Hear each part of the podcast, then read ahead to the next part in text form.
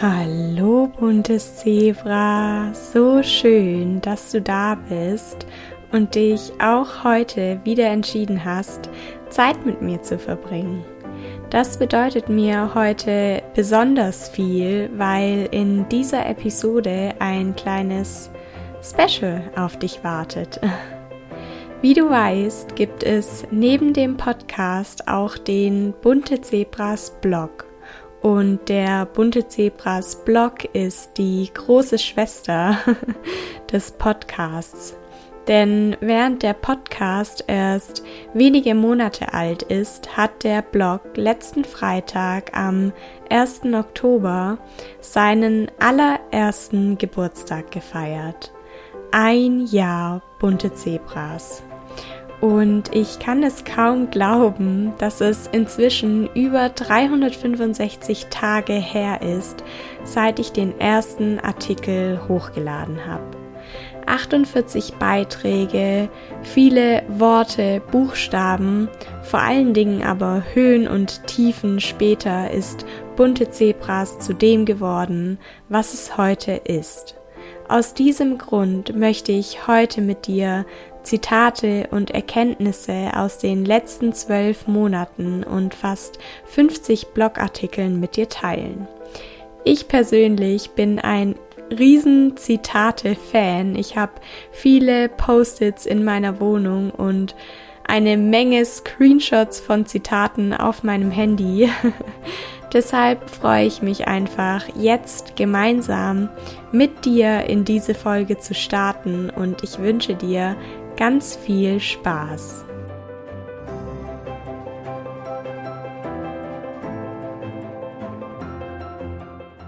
Dann wollen wir auch direkt loslegen mit den schönsten Zitaten aus dem letzten Jahr. Und ich habe eine Menge Zitate rausgesucht und probiert, sie in eine möglichst sinnvolle Reihenfolge zu bringen. Und ja, ich würde sagen, let's go. Ich starte mit einem Zitat aus dem Blogartikel Der wichtigste Satz in deinem neuen Jahr, den ich zum Beginn diesen Jahres geschrieben habe. Ich bin nicht für immer da. Sei mal ehrlich zu dir. Wie oft passiert es, dass du Dinge, die unangenehm sind, aufschiebst. Wie oft sagst du, das mache ich später? Und wie oft wird aus später morgen, aus morgen nächste Woche, aus nächster Woche irgendwann und aus irgendwann schlussendlich nie? Woran liegt das? Daran, dass die Umstände gerade nicht passen? Oder daran, dass du dich noch nicht bereit fühlst, die Frage ist, worauf wartest du und wie lange willst du warten? In dem Moment, in dem du erkennst, dass du nicht für immer da bist, fängst du an, wirklich zu leben. Und damit meine ich, dass du ins Handeln kommst und zur ehrlichsten und besten Version von dir selbst wirst. Der Version, die reiner Ausdruck von Liebe, Mitgefühl und Authentizität ist. Das bringt mich auch direkt zum zweiten Zitat, einem kurzen, knackigen Zitat aus dem Blogartikel mit dem Titel Selbstbewusst und voller Vertrauen, in dem ich geschrieben habe, wir haben so oft Angst vor dem Scheitern. Aber weißt du was? Scheitern kannst du nur, wenn du da stehen bleibst, wo du jetzt bist. Weiter geht's mit einem Ausschnitt aus meinem allerersten Blogartikel, der den Titel hatte Aller Anfang ist schwer. Es war einfacher, mein Leben weiterhin aufzuschieben und in der Erstörung gefangen zu bleiben. Ich habe geglaubt, dass ich irgendwann an den Punkt kommen würde, an dem ich mich bereit fühlen würde, an dem ich die Essstörung dann hinter mir lassen könnte. Bis dahin würde ich mir einfach einreden, dass der perfekte Zeitpunkt für die Heilung noch nicht gekommen ist. Kommen dir diese Gedanken bekannt vor? Dann lass dir gesagt sein, dass es den perfekten Zeitpunkt für die Heilung deiner Essstörung nicht gibt. Du wirst dich niemals dünn, niemals krank genug oder bereit genug fühlen, deine Essstörung gehen zu lassen. Fang an, und zwar nicht morgen, nicht nächste Woche und schon gar nicht nächsten Monat. Fang heute an. Keiner hält dich auf, außer du selbst. Das Zitat aus dem nächsten Blogartikel Angst vor der Zunahme knüpft ein wenig hieran an und darin heißt es Natürlich reicht es nicht, einzig und allein einen neuen Blickwinkel einzunehmen. Um die Angst zu transformieren und letztendlich heilen zu können, müssen wir neue Erfahrungen machen. Jede neue Erfahrung bringt dich zu neuen Erkenntnissen. Und in einem QA aus dem Blogartikel mit der Nummer 23 bin ich noch einmal näher auf diese Angst eingegangen und habe geschrieben, Natürlich hast du Angst, die Essstörung loszulassen. Sie war Monate oder Jahre lang dein treuer Begleiter. Es ist wichtig zu verstehen, dass du die Essstörung nicht grundlos hast. Die Essstörung hat für dich eine bestimmte Funktion erfüllt. So hat sie dir zum Beispiel Kontrolle oder Sicherheit gegeben. Aus diesem Grund gilt es herauszufinden, wo die Ursachen deiner Essstörung liegen und dann alternative Bewältigungsstrategien zu finden, die sie langfristig ablösen können. In dem Blogartikel Nummer 10, dem ersten Teil meiner Geschichte, habe ich folgende Zeilen geteilt, die mir ganz besonders wichtig sind. Du musst nicht untergewichtig sein, um eine Essstörung zu haben. Du hast Hilfe verdient, in jedem Fall. Ganz egal, ob du die Essstörung erst seit ein paar Wochen oder bereits seit mehreren Jahren hast. In meiner Zeit mit Bulimie war ich immer normalgewichtig und doch war ich krank, gefangen in einem Teufelskreis aus Essen und Erbrechen. Ich war zum damaligen Zeitpunkt absolut überzeugt davon, keine Hilfe verdient zu haben. Stattdessen kam ich mir wie eine Hochstaplerin vor, weil ich trotz Normalgewicht in psychologischer Betreuung war, weil ich trotz Normalgewicht allen Anschein nach eine Essstörung hatte. Rückblickend erkenne ich, wie falsch ich lag. Ich hätte wahrscheinlich vieles von dem, was noch kommen sollte, abwenden können, wenn ich mir die Krankheit schon früher ehrlich eingestanden hätte. Meine Vergangenheit lässt sich nicht mehr ändern, deine Zukunft schon. Deshalb lass dir gesagt sein, nimm dich bitte ernst. Und passend dazu geht es in dem nächsten Artikel, in dem nächsten Zitat Hilfe auf dem Weg aus der Essstörung darum, sich Hilfe zu holen. Sich Hilfe zu holen bedeutet nicht, die Verantwortung für die Heilung der Essstörung abzugeben, sie wie einen Mantel abzustreifen und jemand anderem zu übertragen. Eine erfolgreiche Therapie erfordert deine Beteiligung. Und wie der gesamte Heilungsweg ist auch die Therapie ein Prozess. Gib nicht auf, wenn du nicht von heute auf morgen eine radikale Veränderung spürst. Erkenne vor allen Dingen auch kleinste Erfolge an. Damit kommen wir zu dem nächsten Zitat aus dem Artikel Dein Weg aus der Essstörung. Ich bezeichne die Heilung der Essstörung unter anderem deshalb so gerne als Weg, weil es nun mal wirklich ein Weg ist. Er ist geprägt von Steinen, Hügeln und Weggabelungen, an denen du nicht weißt, wie es weitergeht. Du wirst dich ab und zu verlaufen, musst an den Ausgangspunkt zurückkehren und nochmal von vorne beginnen und all das kostet eine Menge Kraft und Energie. Doch je länger du läufst, desto einfacher wird es, weil es zum einen Tage gibt, an denen du spüren kannst, dass du ankommen wirst. Du hast beispielsweise einen riesigen Berg erklommen und von dort aus einen klaren Blick auf dein Ziel. Du bist zwar noch nicht da, kannst es aber bereits sehen, und das motiviert dich, weiterzugehen.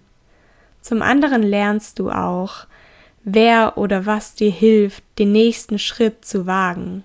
Ressourcen wie ein Spazierstock, ein anderer Mensch, der dir den Weg zeigt oder eine Schlafstätte, in der du dich ausruhen und wieder zu Kräften kommen kannst.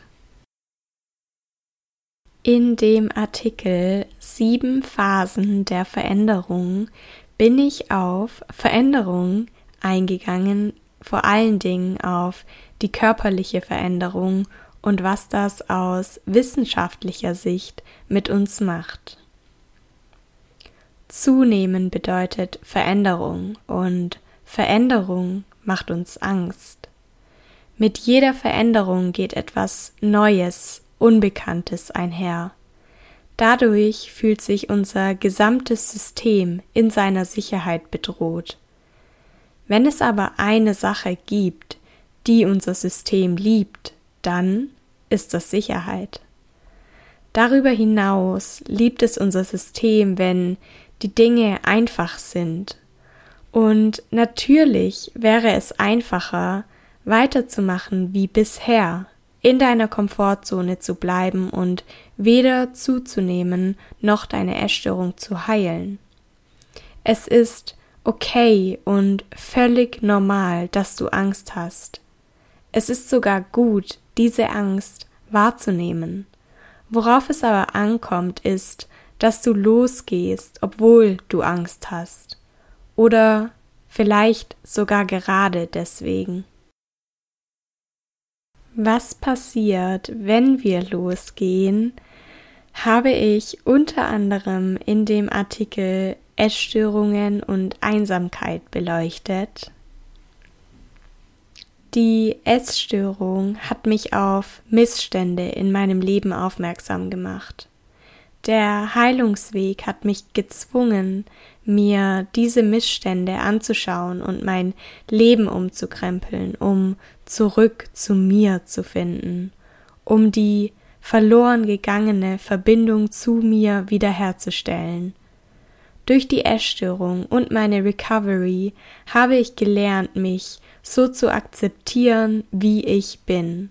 Und ich glaube, dass diese Selbstakzeptanz ausschlaggebend dafür ist, dass ich heutzutage gerne Zeit mit mir verbringe, dass ich gerne allein bin und sogar sehr gut allein sein kann, ohne mich dabei einsam zu fühlen.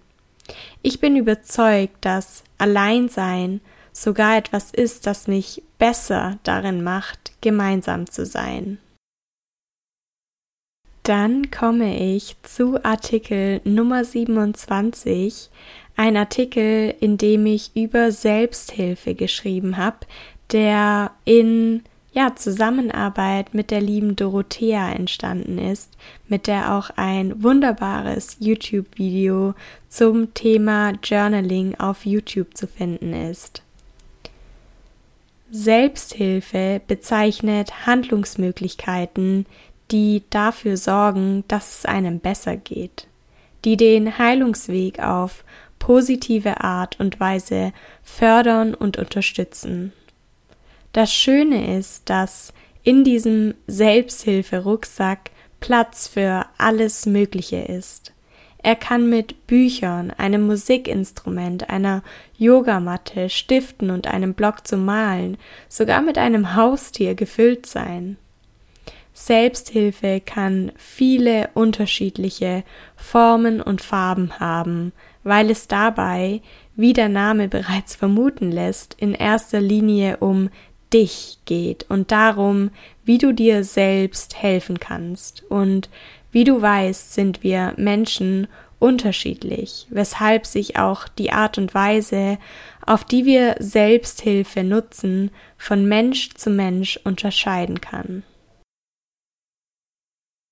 Der Blogartikel Nummer 25 mit dem Titel Was steckt hinter bunte Zebras war für mich besonders wichtig, weil ich darin darauf eingegangen bin, wieso bunte Zebras überhaupt entstanden ist und was ich mit diesem Namen in Verbindung bringe.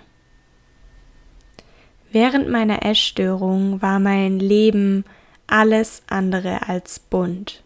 Ich war nie unglücklicher und nie entfernter von meinem wahren Selbst als zu der Zeit, in der ich mein niedrigstes Gewicht hatte.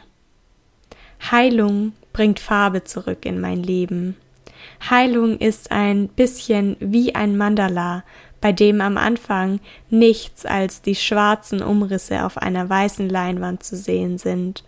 Und mit jedem Tag, mit jedem Schritt, den ich auf meinem Weg aus der Essstörung zurücklege, kommt ein bisschen Farbe ins Spiel.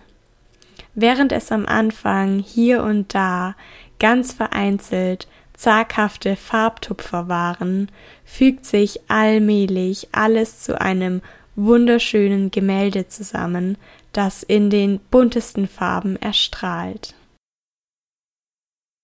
Auf meinem Blog haben auch zwei Artikel zum Thema Sport Einzug gefunden. Der erste Artikel war bereits der zweite, der auf meinem Blog erschienen ist, mit dem Titel Sportzwang. Wenn du ehrlich zu dir bist und eine gesunde Beziehung zu deinem Körper und zum Sport aufbauen möchtest, kommt es auch jetzt darauf an, erst einmal stark zu sein nicht zum Sport zu gehen und dann alle negativen Gefühle, die hochkommen, zu fühlen und auszuhalten, nicht nachzugeben, dir immer wieder und wieder zu sagen, dass das alles nur in deinem Kopf ist. Und dann wird es einfacher. Du wirst bemerken, dass deine Sorgen unbegründet waren, dass es gar nicht so schlimm ist und du auf einmal viel mehr Zeit für dich und andere Dinge hast, bis du am Ende wieder einmal erkennst, dass es sich gelohnt hat. Deswegen, bitte halte durch. Wir schaffen das zusammen. Der zweite Artikel zum Thema Sport ist aus diesem Jahr und trägt den Titel Sport und Bewegungsdrang bei Essstörungen. Was hilft wirklich?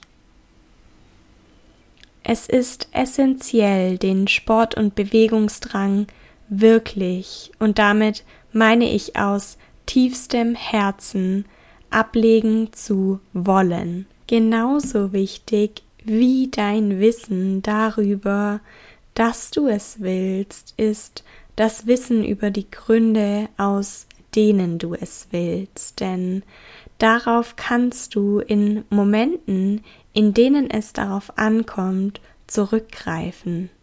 Du kannst es dir ins Gedächtnis rufen, an deine Vernunft appellieren und schaffst es so viel eher, dem Drang standzuhalten. Und je öfter du das schaffst, desto einfacher wird es. Denn du darfst nicht vergessen, dass es sich auch bei deinem Sport und Bewegungsdrang zu einem nicht unerheblichen Teil um eine Gewohnheit handelt.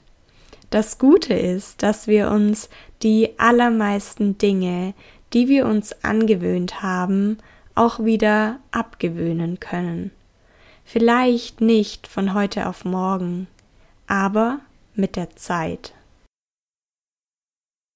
Gewohnheiten sind eigentlich ein super Übergang zum nächsten Blogartikel, zum nächsten Zitat, denn Gewohnheiten machen sich auch in unserem Lebensmitteleinkauf bemerkbar und darum ging es in dem Blogartikel Lebensmitteleinkauf mit Essstörung. Was suggeriere ich später mal meinen Kindern, wenn in unserem Kühlschrank ausschließlich Light, Low Fat oder High Protein Produkte stehen? Können sie dadurch das gesunde Verhältnis zum Essen entwickeln, das ich mir für sie wünschen würde? Wohl kaum. Die Sache ist die, der Heilungsweg ist schwer, so oder so, ob mit Light, Low Fat oder High Protein Produkten oder ohne.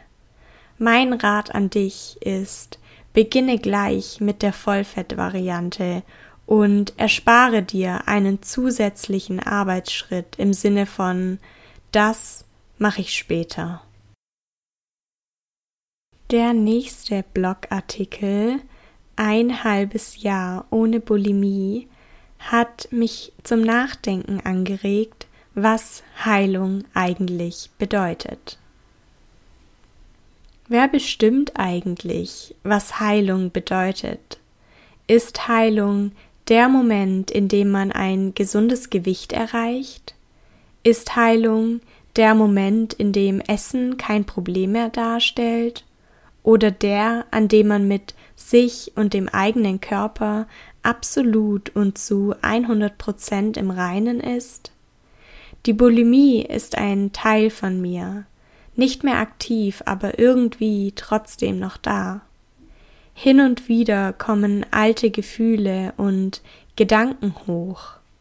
Auch wenn ich diesen nicht mehr nachgebe, zeigen sie mir in aller Deutlichkeit, dass ich weiterhin achtsam bleiben und auf mich aufpassen darf. Aus dem gleichen Artikel stammt auch das nächste Zitat, in dem es um das Thema Rückfälle geht. Was du verstehen darfst, ist, dass du nicht wieder bei Null anfängst. Du darfst da weitermachen, wo du jetzt gerade bist. Ein Rückfall ist kein Grund, all das, was du bis hierhin geschafft hast, aufzugeben oder abzuwerten.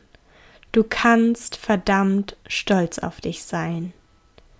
Aus meiner Sicht geht es auch gar nicht darum, möglichst lange durchzuhalten. Das würde nur den Druck und Anspruch an dich selbst erhöhen, deinen Perfektionismus triggern. Versuche im Hier und Jetzt zu leben. Versuche im Hier und Jetzt zu heilen. Konzentriere dich lieber auf jeden einzelnen Tag als auf den gesamten, schier nie enden wollenden Weg. Sage nicht, ab heute werde ich mich sechs Monate lang nicht mehr übergeben, sondern heute werde ich mich nicht übergeben. Und irgendwann blickst du zurück und kannst dich gar nicht mehr daran erinnern, wann du das letzte Mal erbrochen hast. Das nächste Zitat stammt aus dem Artikel Periodenverlust durch die Essstörung, Artikel Nummer 35, und darin ging es unter anderem um Selbstliebe und die Liebe zum eigenen Körper. Mit jedem Sonnenaufgang lerne ich, meinen Körper zu lieben, mit jedem Sonnenaufgang erkenne ich die wundervolle Weiblichkeit in mir und erlaube mir, sie zu leben. Danke, lieber Körper, dass du mich bis hierhin am Leben gehalten hast. Ich verspreche dir, von jetzt an gut für dich zu sorgen und alles in meiner Macht Stehende zu tun, um dir die Energie zur Verfügung zu stellen, die du benötigst, um endlich wieder ohne Einschränkungen funktionieren zu können. Und auf etwas Ähnliches zielt auch das Zitat aus dem Artikel Mein Sommerversprechen ab, den ich zum Beginn des Sommers 2021 geschrieben habe. Ich verspreche mir, meinen Körper anzunehmen, so wie er jetzt gerade ist. Ich verspreche mir, keinen Widerstand mehr zu leisten, weil mein Körper sich verändert hat und sich womöglich noch weiter verändern wird. Und das bringt uns dann auch zum letzten Zitat, ein Zitat, das ich für diese Podcast-Folge und den dazugehörigen Blogartikel leicht abgewandelt habe. Es stammt aus dem Artikel Vier Rituale, um das Jahr kraftvoll abzuschließen. Und ja, du kannst dir mit Sicherheit vorstellen, wann der Artikel erschienen ist, nämlich zum Ende des letzten Jahres, zum Jahreswechsel. Ein paar Fragen, die du dir am Ende stellen kannst. Was waren die schönsten Momente in diesem Jahr? Was habe ich erreicht und worauf bin ich stolz? Wofür bin ich besonders dankbar? Welche in Anführungszeichen Fehler habe ich gemacht und was kann ich daraus lernen? Zu guter Letzt, welche Erkenntnisse habe ich für mich gewonnen.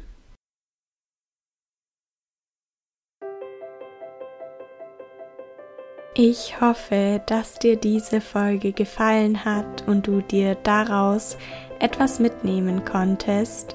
Vielleicht hat dich das ein oder andere Zitat besonders angesprochen und du möchtest den jeweiligen Blogartikel noch lesen. Den Link zu meinem Blog findest du jedenfalls in den Show Notes.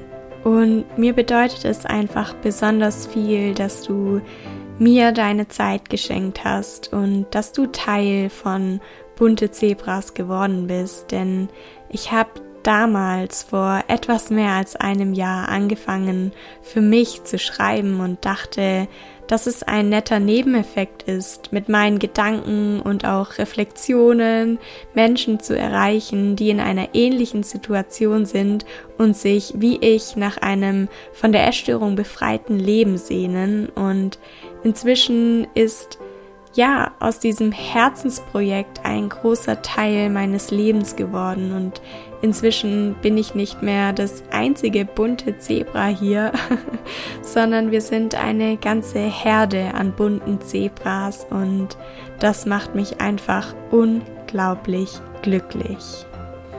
Ich würde mich riesig freuen, wenn du deine Erkenntnisse aus dieser Folge mit mir teilst oder auch dein Lieblingszitat.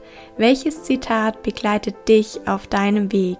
Das muss natürlich kein Zitat von mir oder aus meinem Blog sein. Es darf jedes mögliche, jedes nur denkbare Zitat sein und ich bin einfach neugierig und würde mich dafür interessieren, was es bei dir ist, was dich auf deinem Weg begleitet und woran du dich immer wieder erinnerst.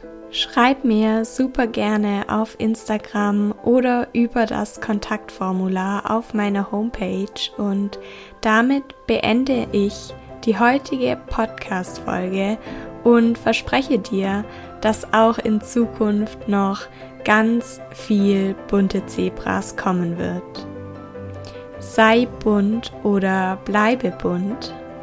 Alles Liebe, deine Saskia.